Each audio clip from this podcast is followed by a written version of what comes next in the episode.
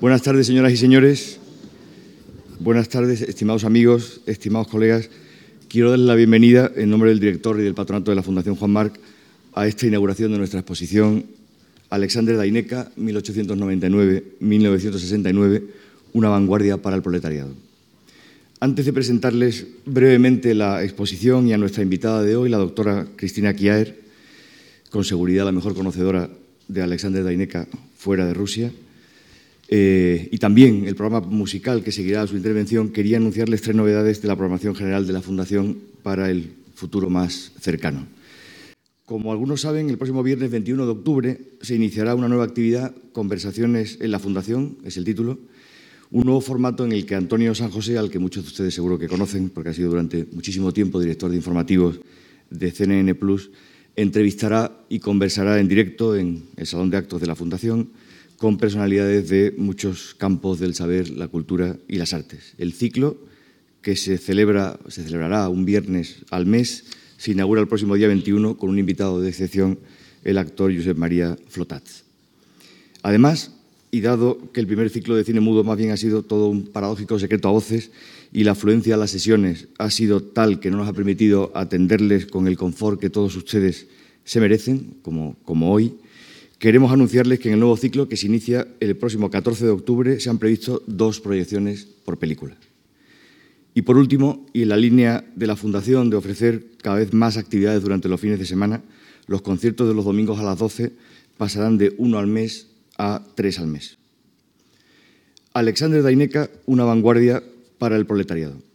Voy a ser muy breve, como he dicho, presentándoles la exposición y aunque realmente la exposición coincide con un presente eh, inmediato marcado por un sinfín de actividades en Madrid y en toda España por la celebración del llamado Año Dual España-Rusia, me van a permitir que para explicarles la génesis de nuestro proyecto me retrotraiga a 1985, cuando la actual Federación Rusa era todavía la Unión de Repúblicas Socialistas Soviéticas.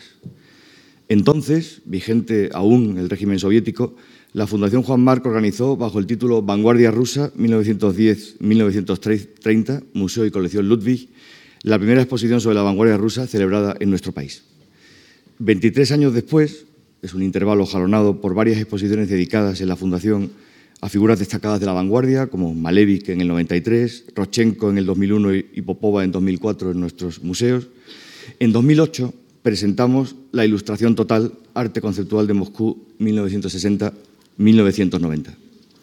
Esta última muestra reunió en Madrid a una serie de artistas soviéticos Ilya Kabakov, Eric Bulatov o Vitaly, Komar perdón, y Alexander Melamid, entre otros, entre los más conocidos, cuya obra, a medias entre lo que en Occidente llamamos arte conceptual y un peculiar pop soviético, tenía como objeto de reflexión y práctica la cultura de la época de Stalin, la de los años transcurridos entre su llegada al poder tras la muerte de Lenin en 1924 y su muerte en 1953. De modo que tanto el gran experimento, con la expresión de Camila Gray, de la vanguardia rusa, que precedió a la época de Stalin, como el arte soviético no oficial y decididamente posmoderno, que afino más de una década después de su muerte, habían sido objeto de exposiciones en la Fundación. De modo que para completar el panorama se imponía ocuparse precisamente de ese lapso de tiempo que había marcado un antes y un después en la historia rusa del siglo XX y dedicar una muestra al arte soviético revolucionario, de modo especial al arte de la época de Stalin. Y con esa perspectiva comenzamos a trabajar en la exposición que hoy inauguramos hace casi tres años. Sorprendentemente, el amplio despliegue historiográfico general sobre la época de Stalin y el stalinismo contrasta perdón, con el relativo desconocimiento del arte de ese periodo, de su valor, de su significado, del significado de sus fórmulas, nacional en la forma y socialista en el contenido, de su función y algo realmente esencial, de la relación que el realismo socialista mantuvo con los movimientos de vanguardia que le precedieron. El más bien desconocido arte de la época de Stalin resulta con frecuencia clasificado en su totalidad, sin residuos y por tanto expulsado a priori del canon habitual, como un mero ejercicio poco logrado de kitsch academicista y monumental, como un arte derivativo y propagandístico al servicio de la ideología y la educación de las masas. Y lo que es peor, porque implica un juicio moral negativo, como un arte al servicio del propio poder político totalitario responsable de la liquidación, en algunos casos en sentido literal, de la vanguardia relevada en la Unión Soviética a partir de los años 20 y 30 por el realismo socialista.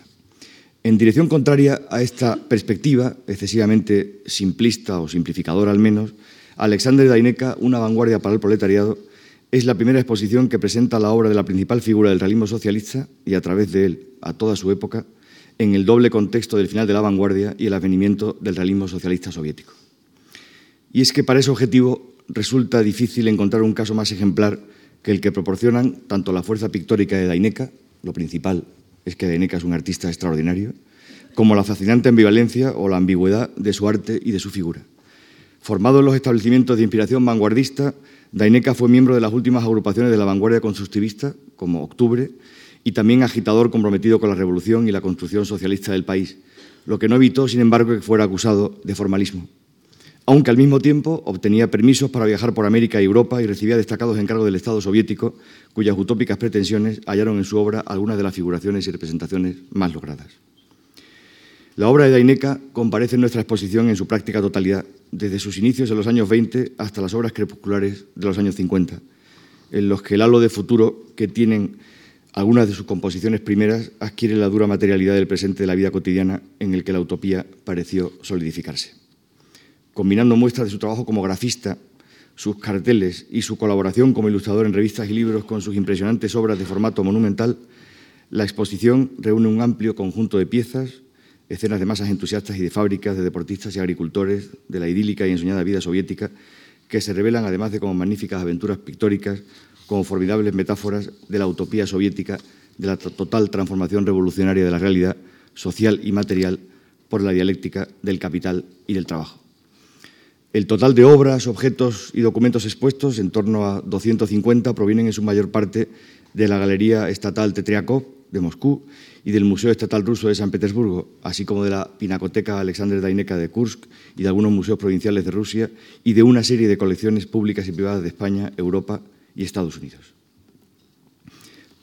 Por tanto, con una cuidada y amplia selección de obras, además de las de Daineca, algunas de ellas excepcionalmente significativas, de figuras de la vanguardia, del arte revolucionario, de Malevi Garrochenko, de Kluschis, Alexei Gang y de otros realistas como Petros Botkin, Yuri Pimenov o Alexander Samohlavov, Alexander Daineca, Una vanguardia para el proletariado, nuestra exposición, se ocupa de la lógica peculiar de las relaciones entre la vanguardia y un arte, el del realismo socialista, que se entendió a sí mismo con toda evidencia como una suerte de contemporánea vanguardia artístico-política para el proletariado, más radicalmente sincronizada con la construcción política de la utopía soviética que la propia vanguardia. En palabras del propio Daineca, el arte encontró una lengua común con la revolución. Suplantó y no simplemente liquidó y sustituyó con mala pintura la vanguardia.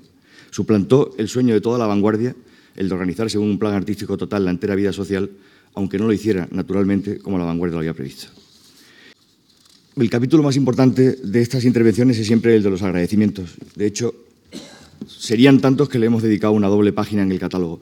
Aquí debo limitarme a agradecer la ayuda y la presencia entre nosotros de Andrei Boroviev, de la State Tetriakov Gallery, de Vera Paulova, la directora de Relaciones Internacionales de la Tetriakov, de Iván Karlov y Farida Karlova, el vicedirector del Museo Estatal Ruso de San Petersburgo, que nos acompaña aquí con su mujer, eh, y de una serie de personas a las que voy a citar nominalmente, eh, que aparte de eh, representar a los museos rusos, representan una serie de colecciones privadas de diversos países, sin las cuales y cuya ayuda no hubiéramos podido presentarles la exposición que les hemos presentado.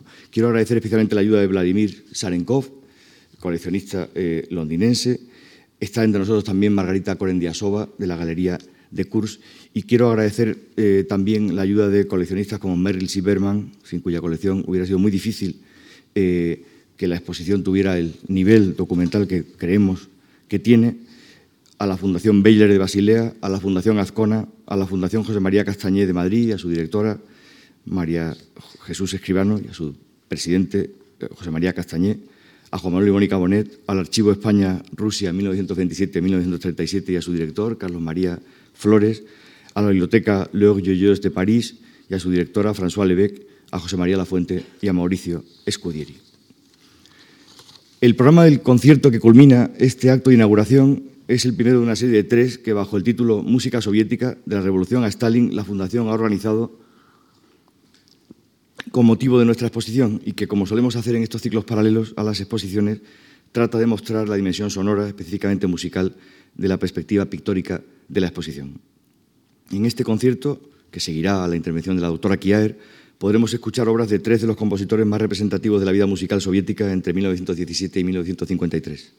Aran Kachaturian, Sergei Prokofiev y Dmitry Sostakovich, quienes mantuvieron una relación difícil con el régimen y que fue particularmente delicada en el caso del último. La composición de las cuatro obras del recital se concentra en un periodo aproximado de unos 15 años, desde comienzo de la década de los 40 hasta mediados de la siguiente, que fueron más o menos los últimos de la etapa stalinista. Stalin muere en 1953. Como algunos de ustedes quizá pueden apreciar, todas estas partituras, excepto la Sinfonía número 10 de Shostakovich, fueron concebidas como acompañamiento musical para ballet o para películas, una circunstancia que permitió a los compositores integrar de un modo más evidente elementos populares que hacían la música más fácilmente accesibles para el pueblo. El dúo Moreno-Gistaín está formado por los hermanos Juan Fernando y José Enrique, quienes cuentan ya con una dilatada y amplia experiencia de proyección internacional concertística. Y me toca presentar a la profesora Cristina Kiaer.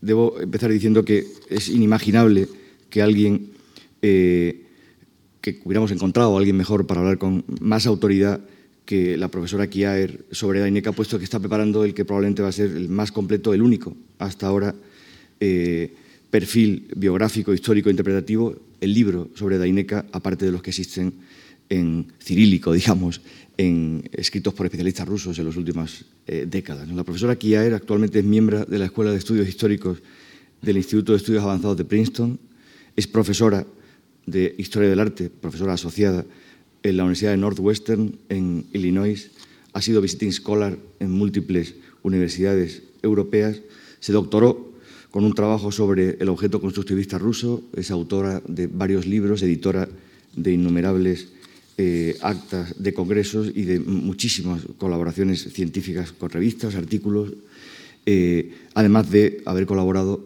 con los proyectos expositivos que sobre DENECA han tenido lugar en los últimos eh, años.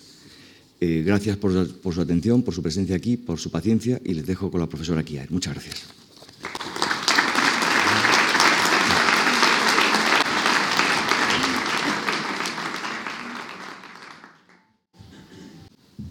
Hello. I want to first congratulate the Fondation Juan March on what I think is a magnificent exhibition of Alexander Deineka.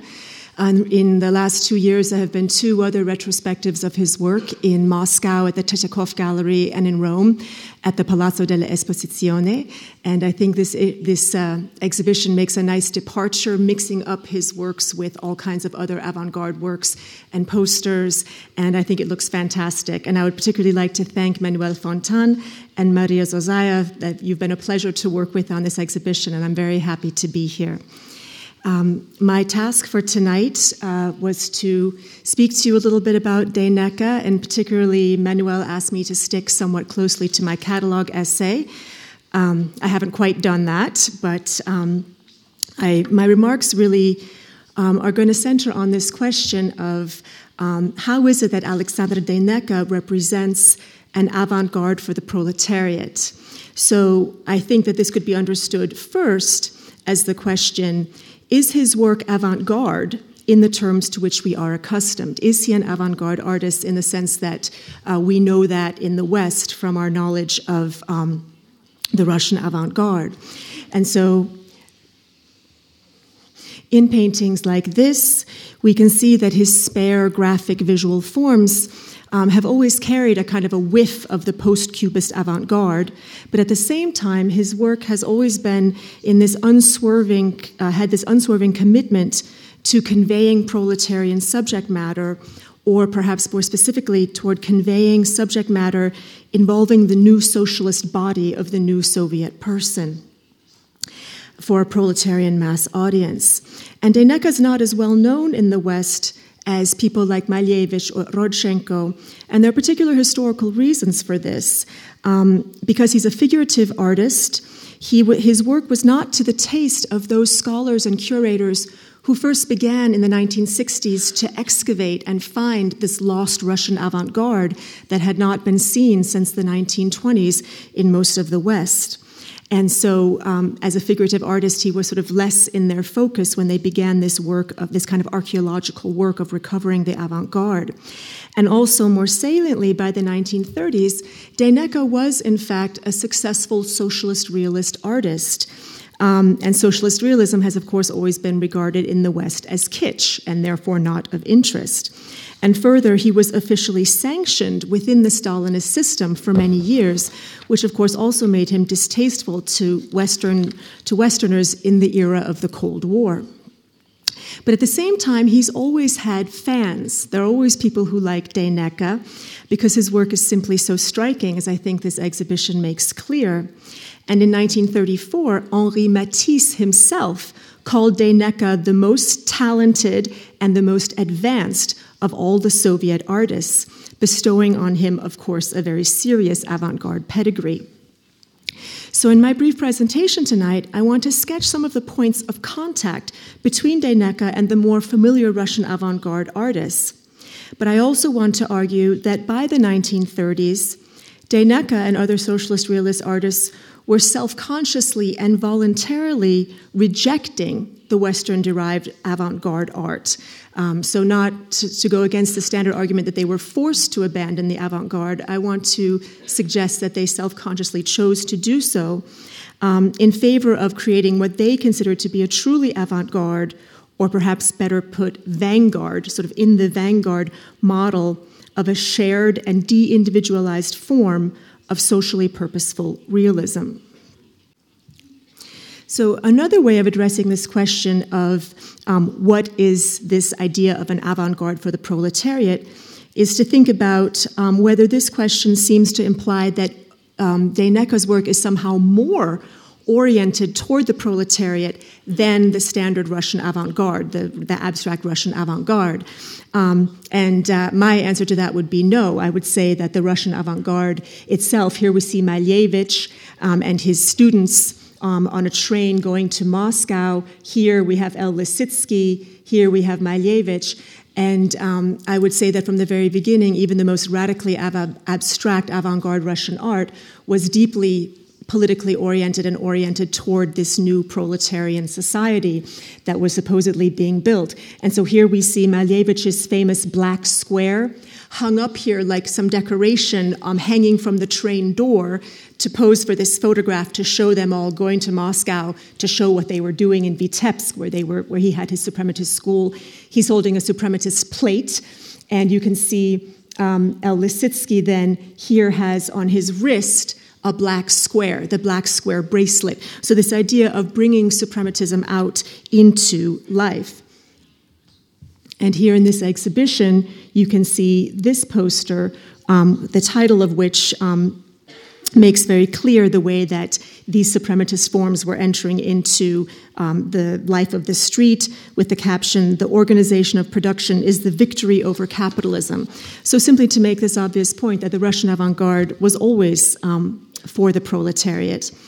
Um, similarly, Alexander Rodchenko, another famous avant gardist, something like this work of 1919, which is a purely abstract construction, was always framed by him and by the other futurists, as they were called at that time, as an assault on bourgeois aesthetics, as a kind of parallel to an assault on the bourgeois social system.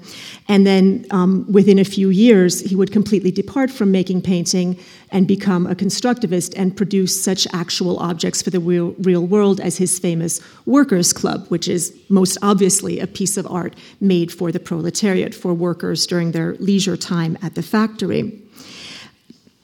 So, so I want to so to say that this, this notion of an avant garde for the proletariat has multiple meanings.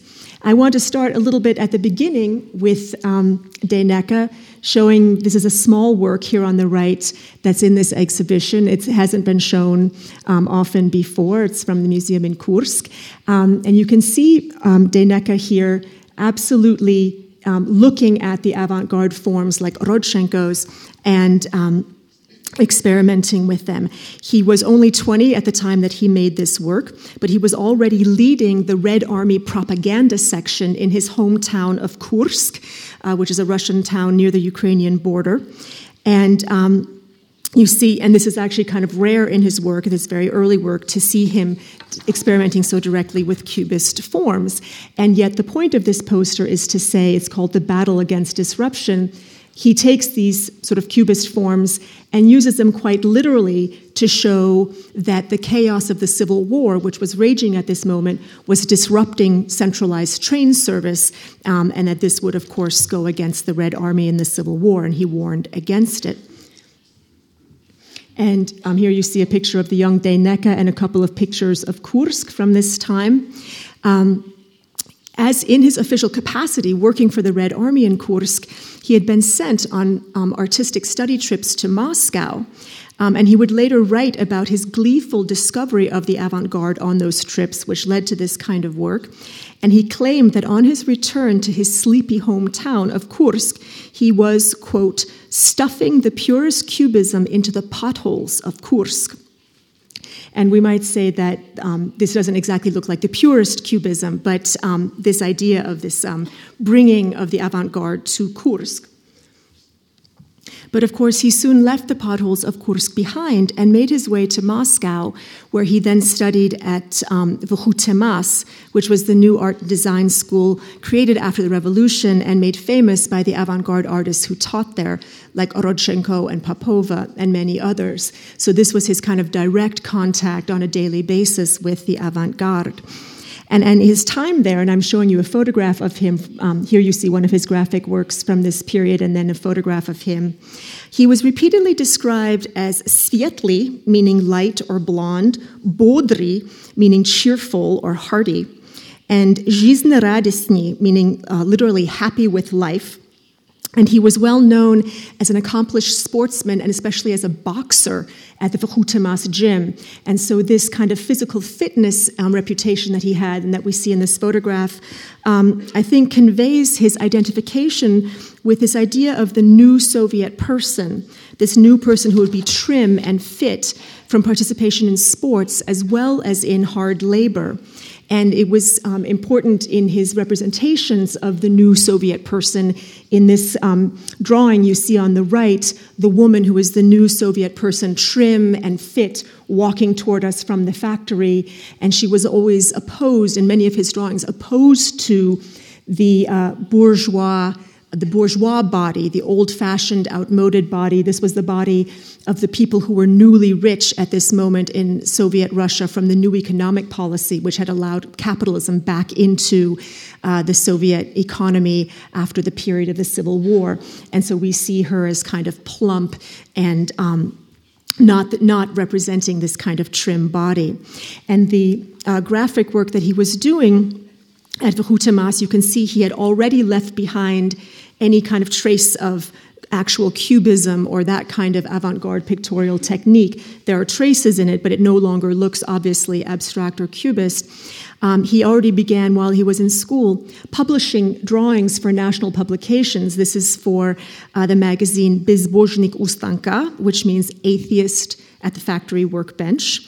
Um, and it was a magazine that was against the way religion um, kept peasants from becoming true Soviet subjects, um, and also the kind of um, bogus bourgeois propriety of the, of the net people um, go, holding on to religion as a kind of an old fashioned form of identity. And so the caption here of this drawing asks which one of these is the atheist? Is it this trim, fit worker striding confidently toward us? Or is it this woman with her large floppy breasts and her soft belly, with, um, you see behind her, a lamp and curtains? And these were at the time absolute semaphores of bourgeois interiors. Curtains and lamps were bad. Um, so he's working with this kind of very shorthand graphic language here.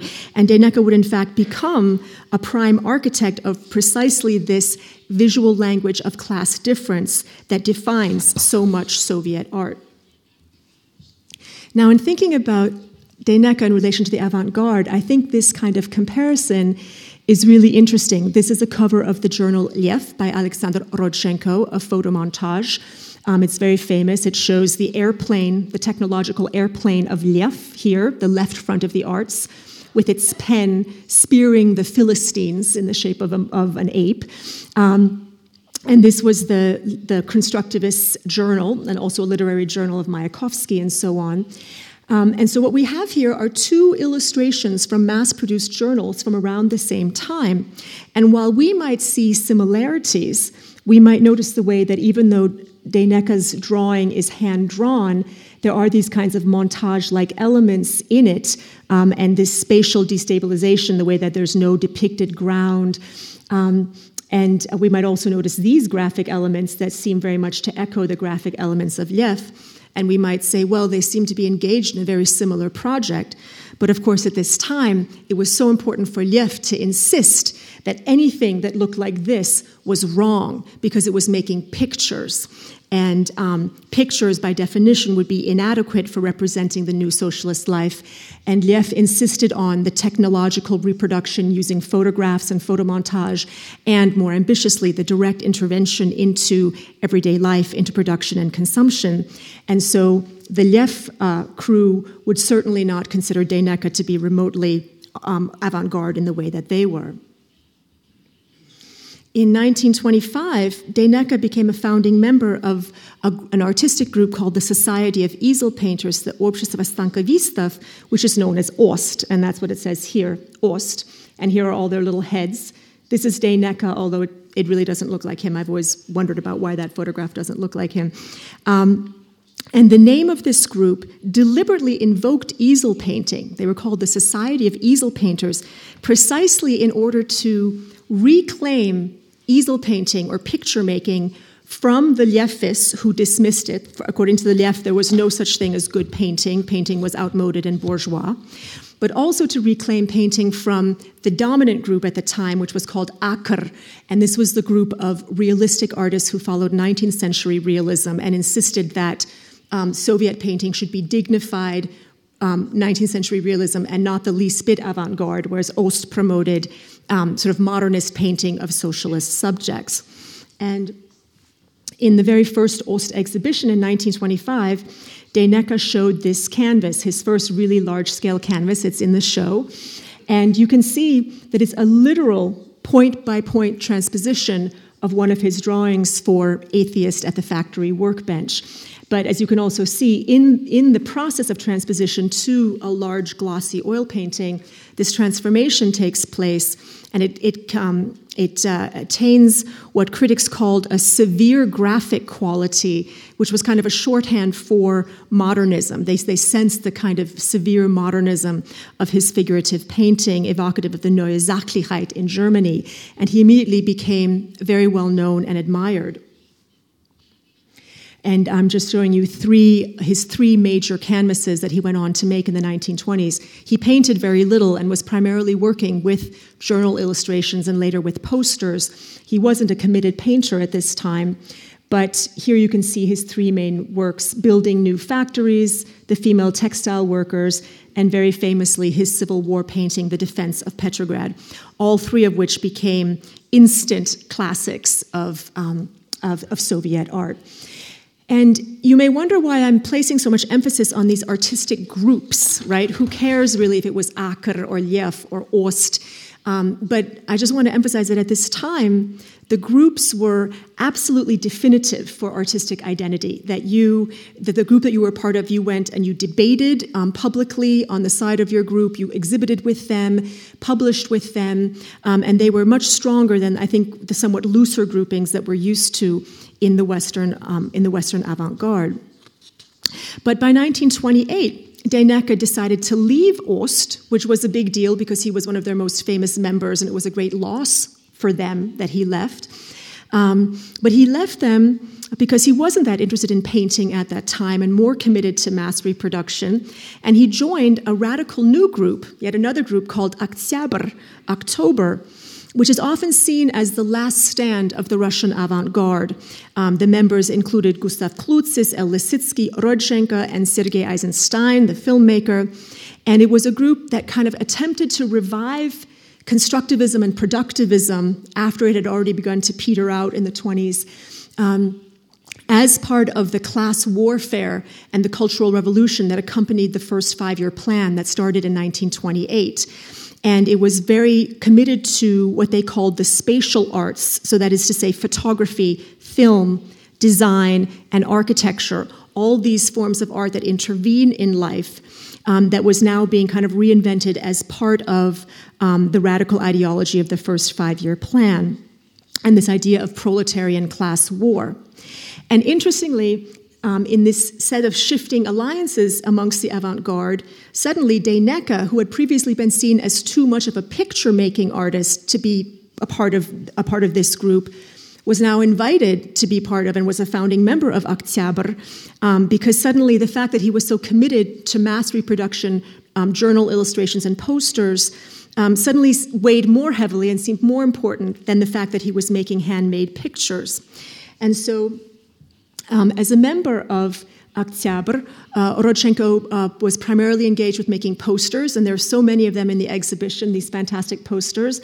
And then also working for the magazine Dayosh, and here you see an advertising poster for that magazine.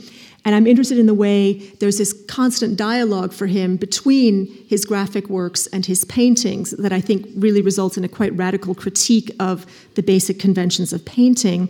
Um, and in this work for uh, Dayosh, he was very much involved with the October group, which really dominated this journal. It was a kind of a literary, artistic, but also very political and propagandistic journal.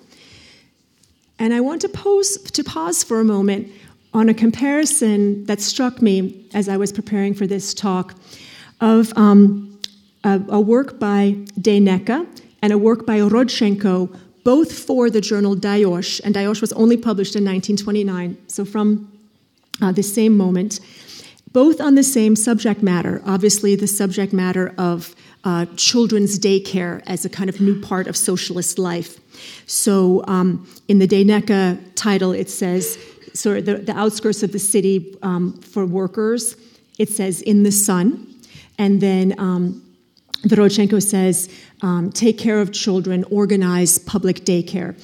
And this comparison really kind of, I think, really sums up the kind of argument between the avant garde as it is familiar to us in the West, which I think has been dominated by works like this of Rodchenko, and then this other model of avant garde um, that in Soviet Russia at this time was probably a much more powerful model um, of potentially socialist art making than that of the avant garde. So I don't know if we need to call it an avant garde, but it was certainly seen as a kind of forward moving form of art.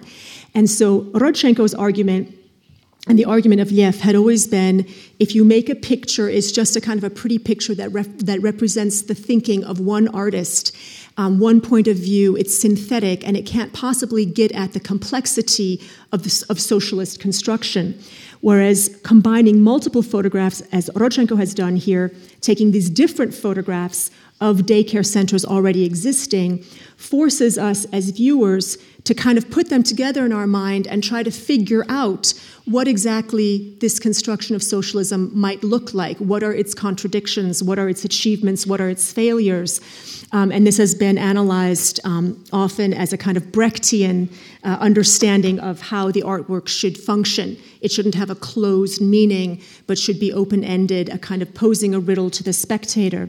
And in contrast, then, I think the Deineka appears um, kind of almost gloriously uh, romanticizing, saying, no, we want pictures of these new daycare centers, but let's monumentalize them and at the same time sort of strip them down so that it's not. Um, we wouldn't say sort of a, a false vision of, of what was possible in these daycare centers, but it is one that um, sort of emphasizes this romantic aspect of socialist construction, um, precisely reveling in the fact that it's one person's vision, even though his work is, of course, part of a shared vision. And many people at this time are making pictures of these various aspects of socialist construction, often in language quite similar to Deineka's.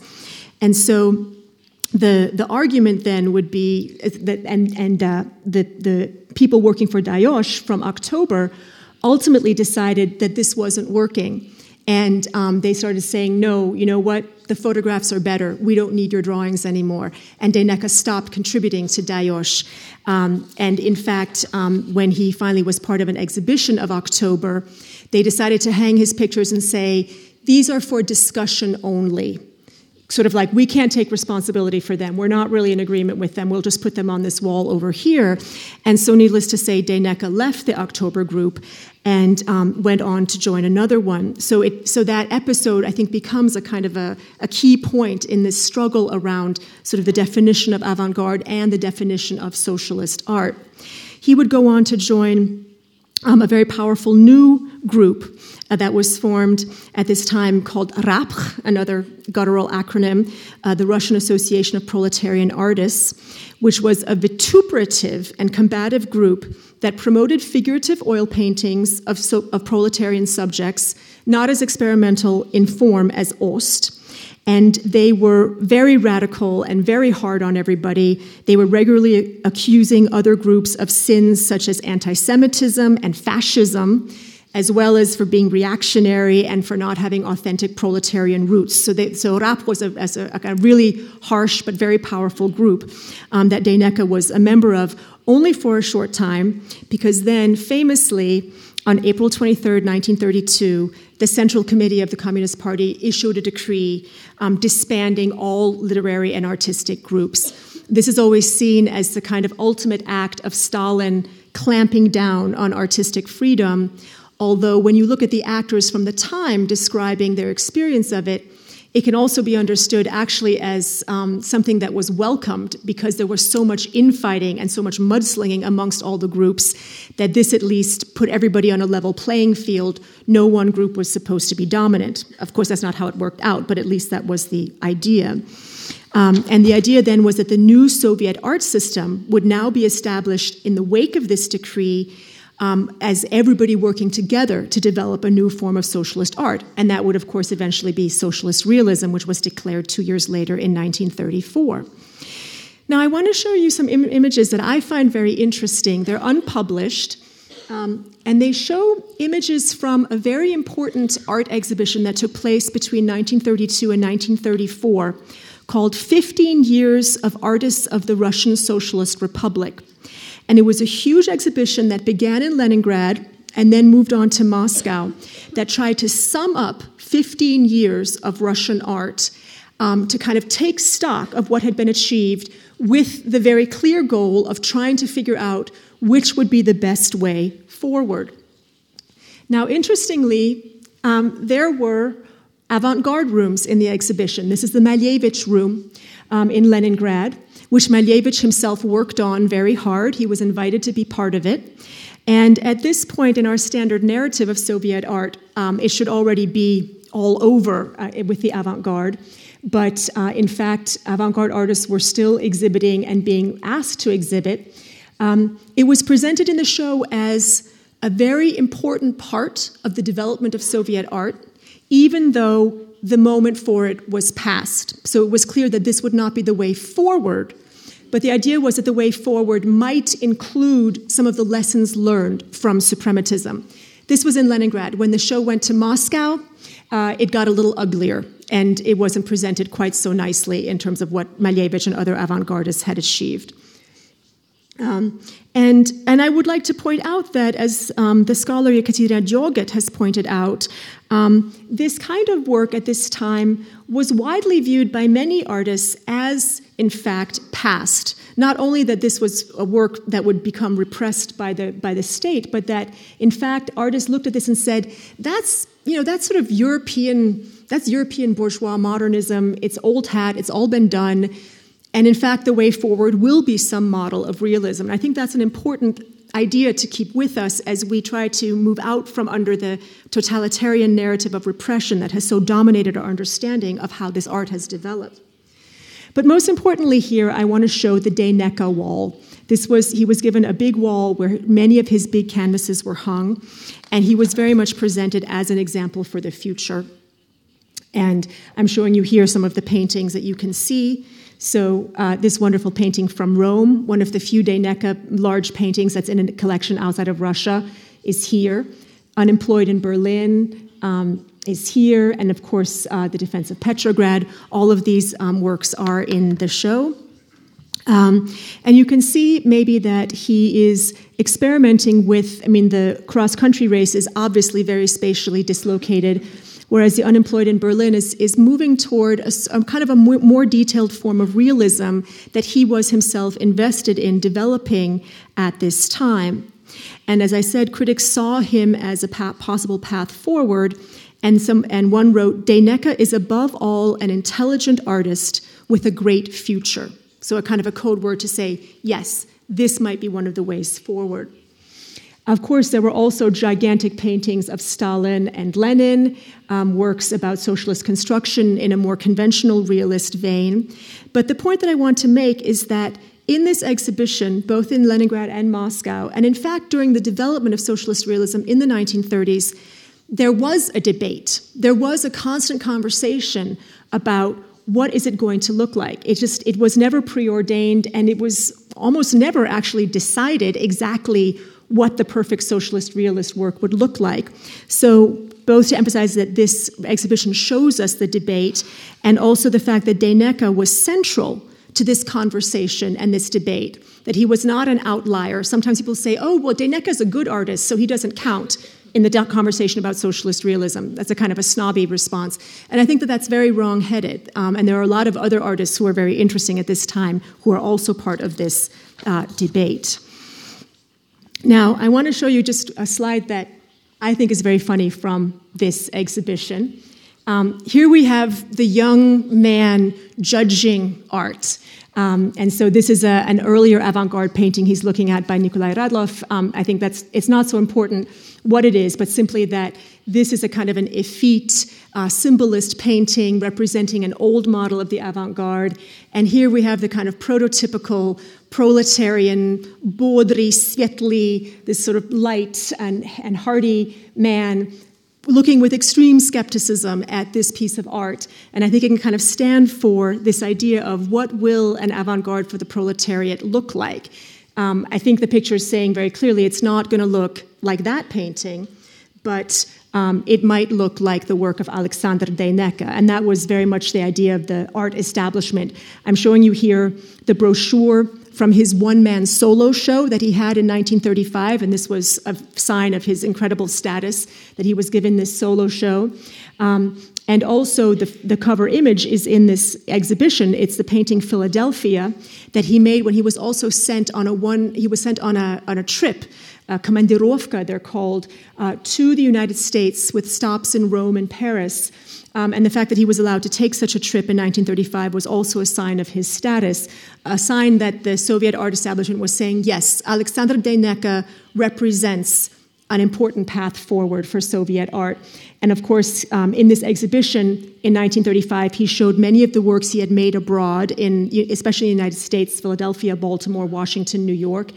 Um, and then also works from that summer um, that he had made um, on, a, on a trip to um, the Donbass. So, this is his famous collective farm girl on a bicycle. Um, and this is a photograph taken of him at a photo studio in New York, where he writes on it to his mother and sister. Uh, he says, To my mother and sister from your prodigal brother and son. Um, sort of his showing his, his status of being in New York.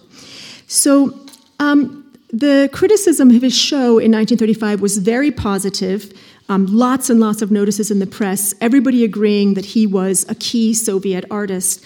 I just want to stop on one such review because the language I think is important. It's by Abram Efros, and he writes a very admiring review and concludes with the claim Deineka's exhibition strengthens the artistic armament of Soviet painting in its battle for a new essence and a new style of art.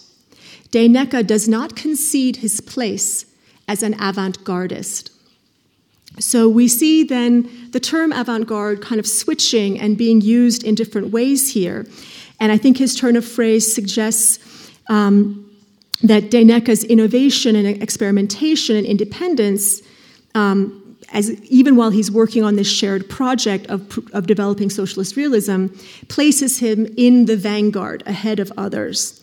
But I think this use of the term avant garde also should suggest to us that at this time the Soviets were not so much replacing our avant garde with something rearguard and regressive, which is the usual narrative of socialist realism, but rather that they were consciously attempting to reinvent an avant garde that would be innovative and modern while also being legible and utopian and even romantic for its proletarian audiences.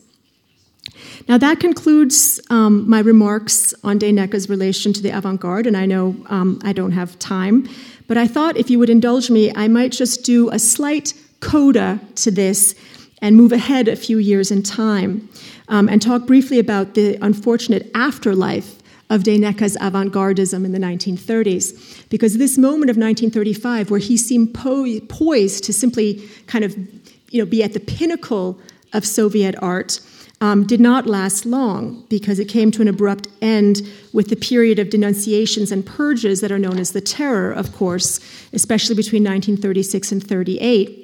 And already in June of 1936, he was singled out as a formalist, and people criticized his painting, The Defense of Petrograd, which had until then been considered basically one of the undisputed masterpieces of Soviet art. Um, so finally, even the defense of Petrograd was no longer safe from the accusations of formalism that swirled at this time. And he spoke out at a meeting that year against this kind of atmosphere. And I think it's interesting to listen to his words. He says, In other countries, once paintings are hung in a museum, it is not with the concern that eventually they will be removed because an artist may be a genius today, but a nobody tomorrow. And in fact, over the next 20 years, he would have a very rocky career, and with a few notable exceptions, he was out of favor more often than not, criticized or sometimes ignored by the press, did not have exhibitions. And particularly in the period of 1948 to 1957, his services in making art for the proletariat, whether avant garde or not, were not much needed at all. And so this exhibition, in a sense, ends in this sad moment. The last painting from this exhibition is from 1952 um, from this time when he was really distinctly marginalized within the whole Soviet art establishment. Um, and um, I would just want to point out that luckily, even though the exhibition ends here, uh, Deineka's career did not end in 1952. He stayed around, and um, by 1957, things had turned around again under Khrushchev's thaw. Um, and he was uh, slowly rehabilitated. And I just want to show you another exhibition he had in 1957. So, 22 years after his first solo exhibition, um, he was granted um, a huge solo exhibition at the Academy of Arts. He was made a member of the Academy of Arts. And you see here the invitation to the show um, and the entrance and so on. And all the reviews were absolutely uniformly positive. He was anointed as the so called artist of modernity, художник современности. And I'll show you some more views. The univalence of the criticism suggests that a decision had been made to package Deineka as an exemplary modern and Soviet artist. Now, this is a time when Soviet authorities were very anxious, very jittery, because um, in 1956 they had seen the Hungarian uprising. Um, Khrushchev had made the revelations of Stalin's crime in his secret speech. And in the art world, there was a successful Picasso exhibition that was held in Moscow in 1956 as part of the thaw. And this led to great concern amongst art authorities about the young Soviet artists who had liked Picasso much too much.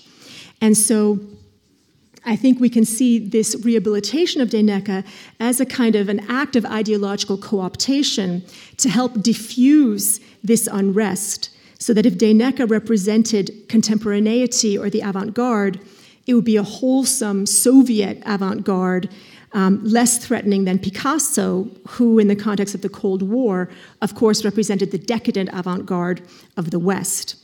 And so I think this final episode um, continues to demonstrate the ways that the Soviet example cannot be fit into our Western moder- modernist categories of avant garde versus realism and indeed forces us to rethink those categories and their purposes. Thank you.